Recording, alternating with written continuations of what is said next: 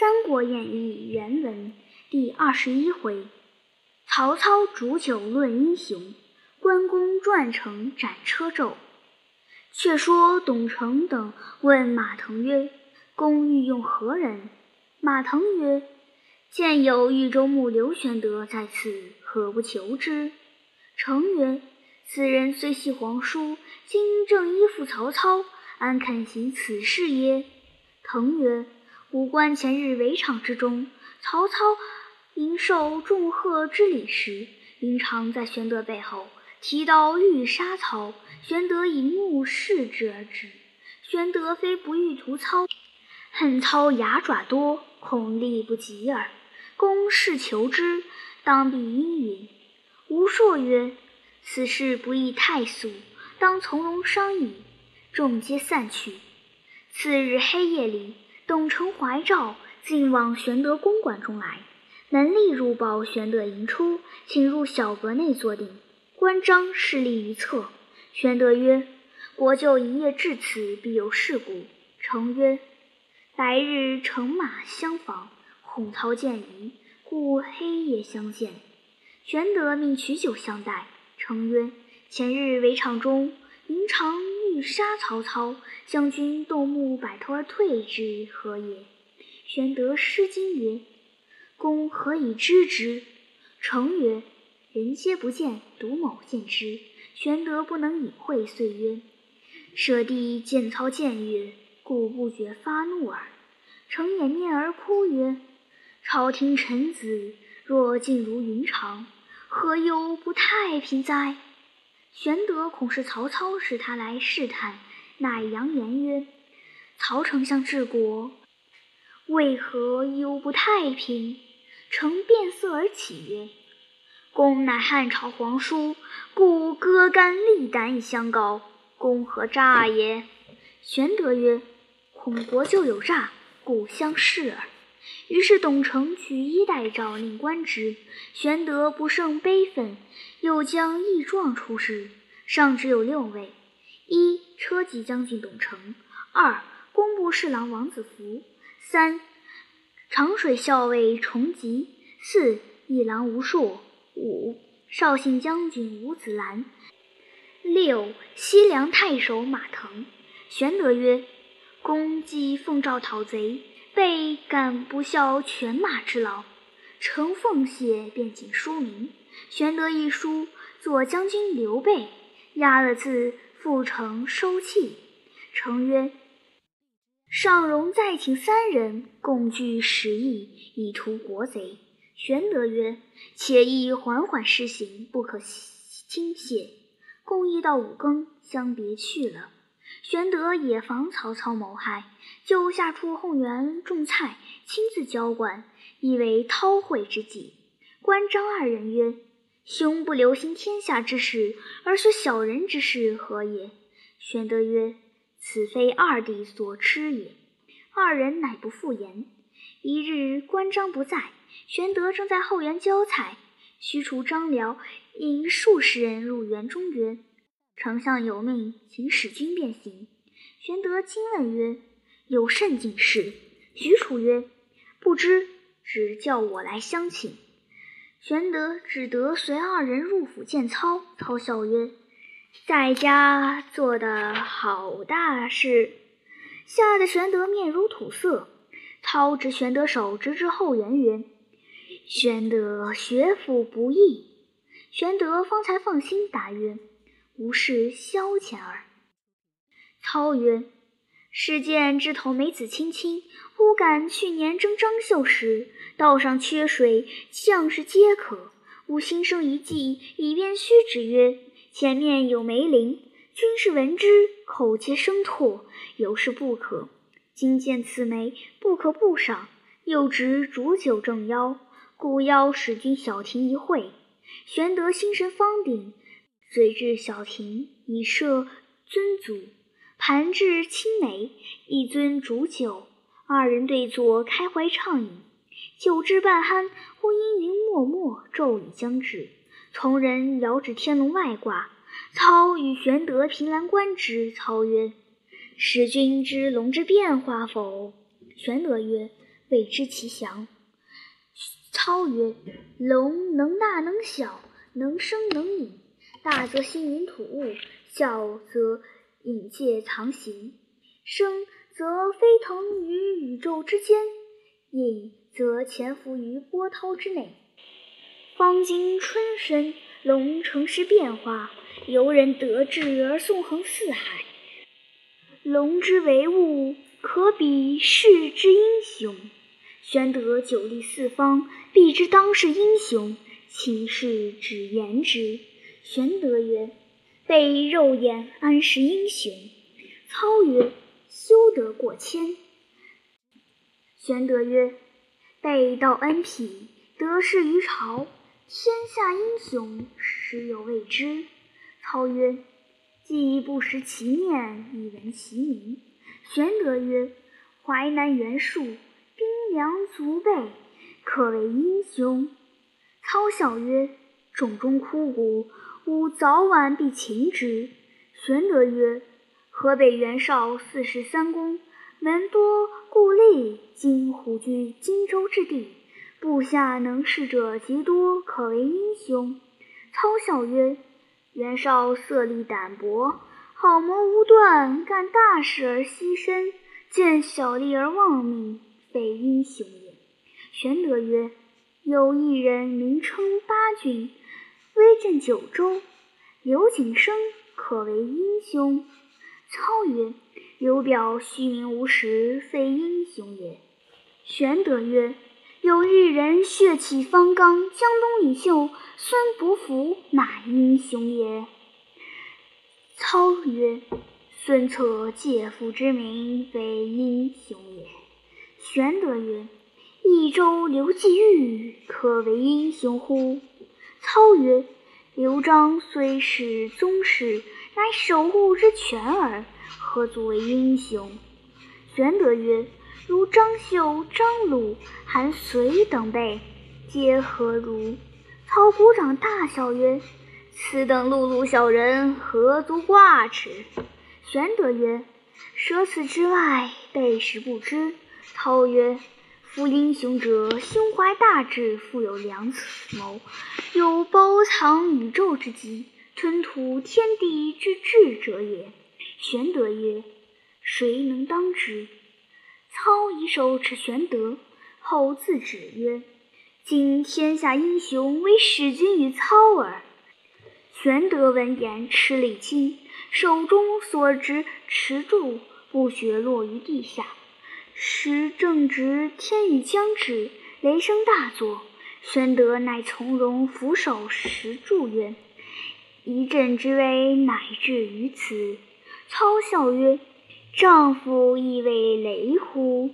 玄德曰：“圣人迅雷锋烈必变，安得不畏？”将闻言失柱缘故，轻轻掩过了。操遂不疑玄德。后人有诗赞曰：免从虎穴暂屈身，说破英雄惊杀人。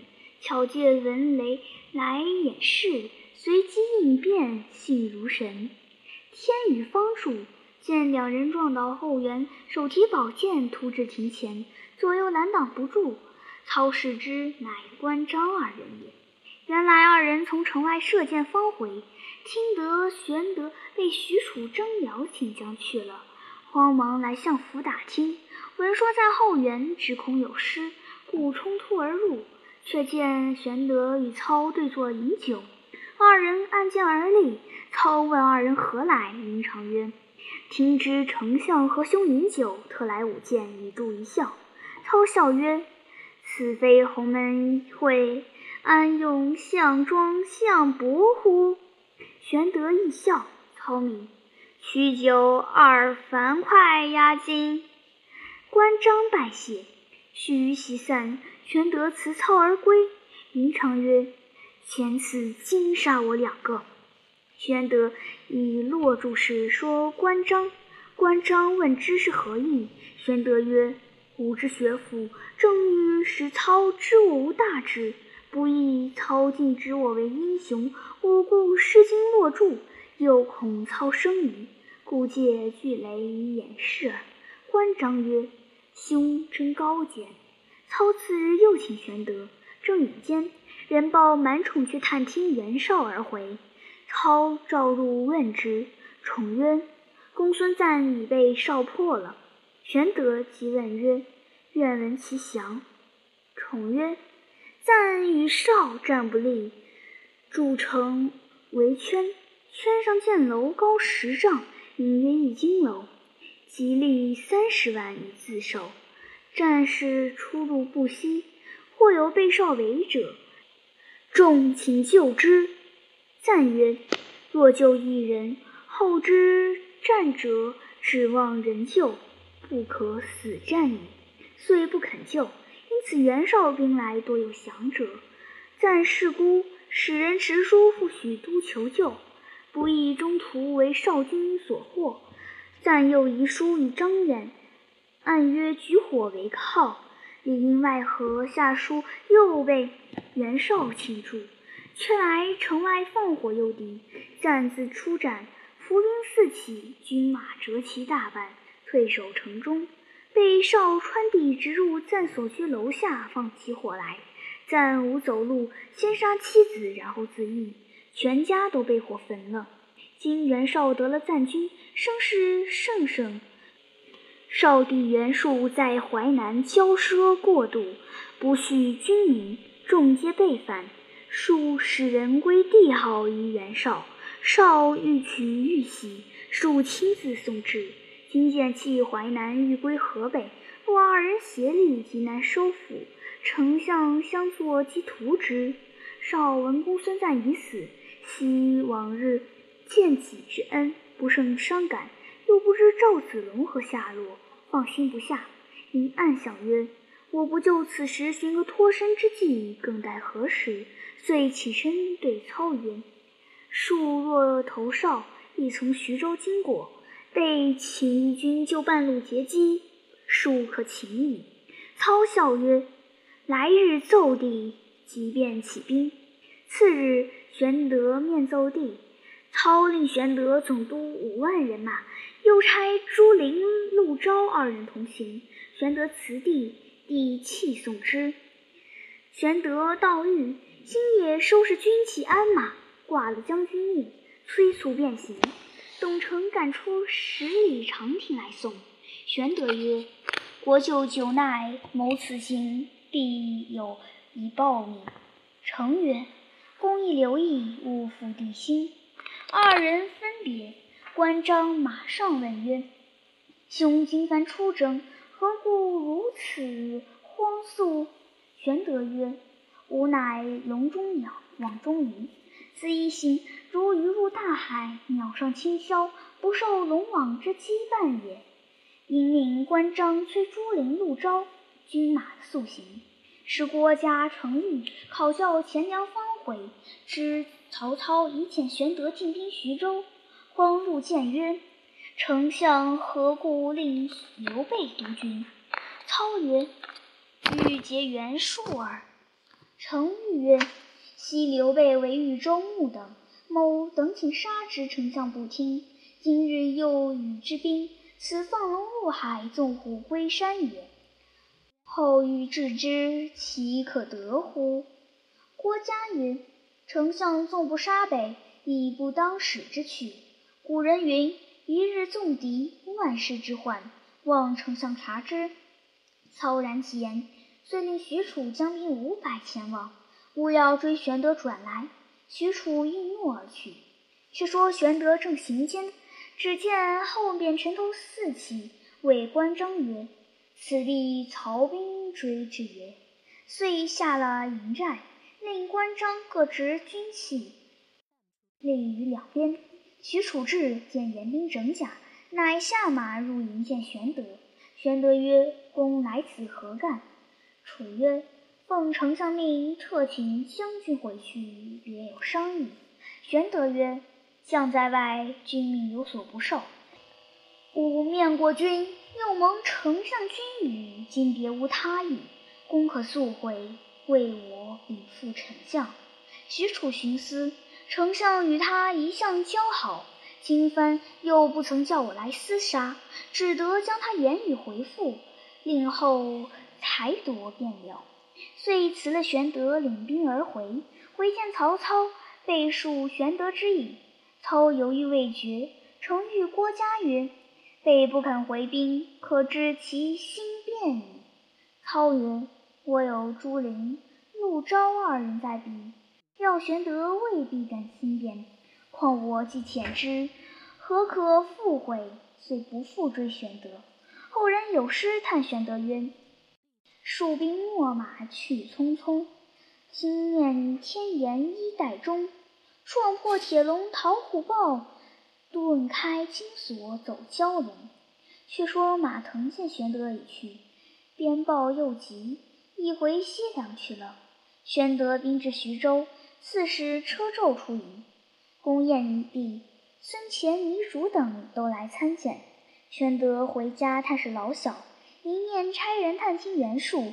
探子回报，袁术奢指太过。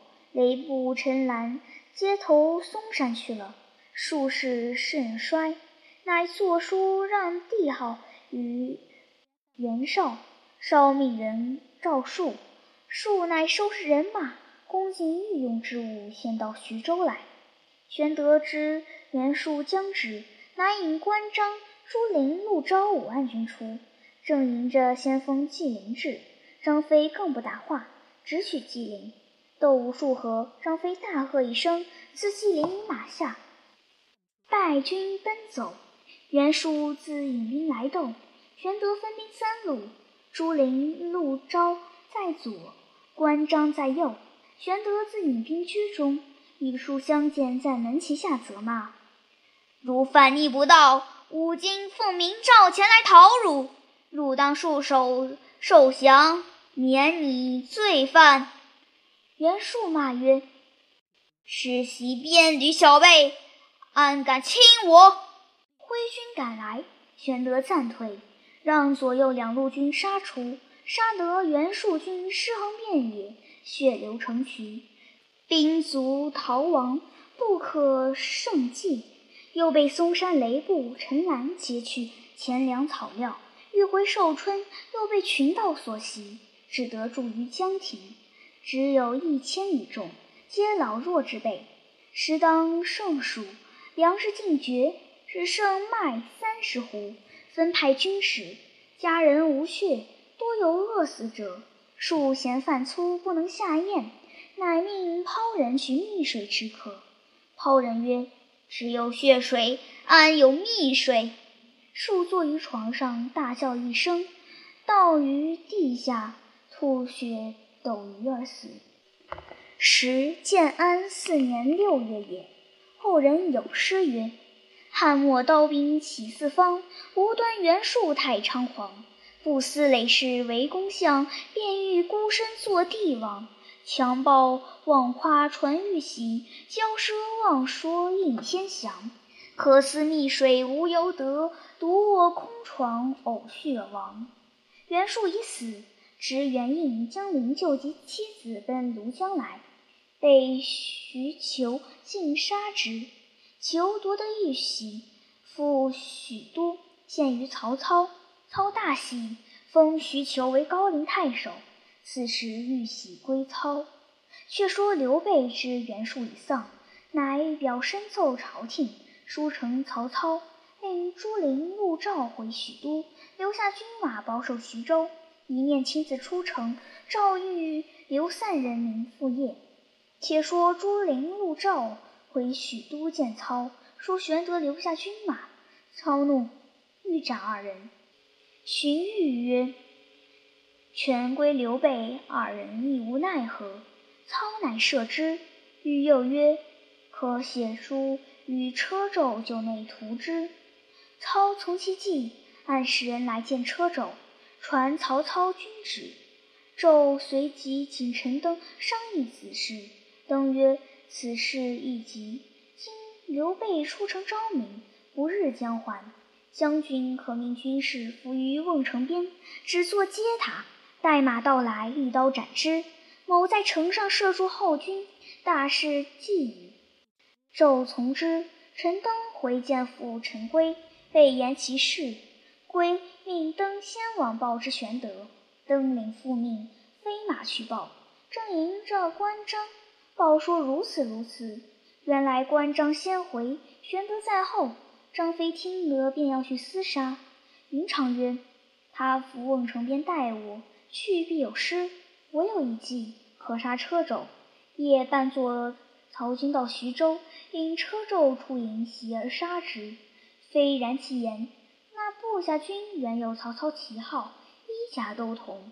当夜三更到城边叫门，城上问是谁，正应是曹丞相差来张文远的军马。”报知车胄，胄即请陈登议曰：“若不接应，诚恐有疑；若出迎之，又恐有诈。”胄乃上城回言：“黑夜难以分辨，平明两相见。”城下答应，只恐刘备知道，即快开门。车胄犹豫未定，城外一片声叫开门，车胄只得披挂上马，引一千军出城。跑过吊桥，大叫：“文远何在？”火光中，只见云长提刀纵马，直迎车胄，大叫曰：“匹夫安敢怀诈？欲杀吾兄！”车胄大惊，战未数合，遮拦不住，拨马便回。到吊桥边，城上城灯乱箭射下，车胄绕城而走。云长赶来，手起一刀，砍于马下。割下首级提回，望城上呼曰：“反贼车胄，吾以杀之。众等无罪，投降免死。”诸军倒戈投降，军营皆安。云长将胄头去迎玄德，据言车胄遇害之事，今已斩首。玄德大惊曰：“曹操若来，如之奈何？”云长曰：“弟与张飞迎之。”玄德懊悔不已，遂入徐州。百姓父老扶道而迎。玄德到府寻张飞，飞已将车胄全家杀尽。玄德曰：“杀了曹操心腹之人，如何肯休？”陈登曰：“某有一计，可退曹操。正是既把孤身离虎穴，还将妙计吸狼烟。”不知陈登说出甚计来，且听下文分解。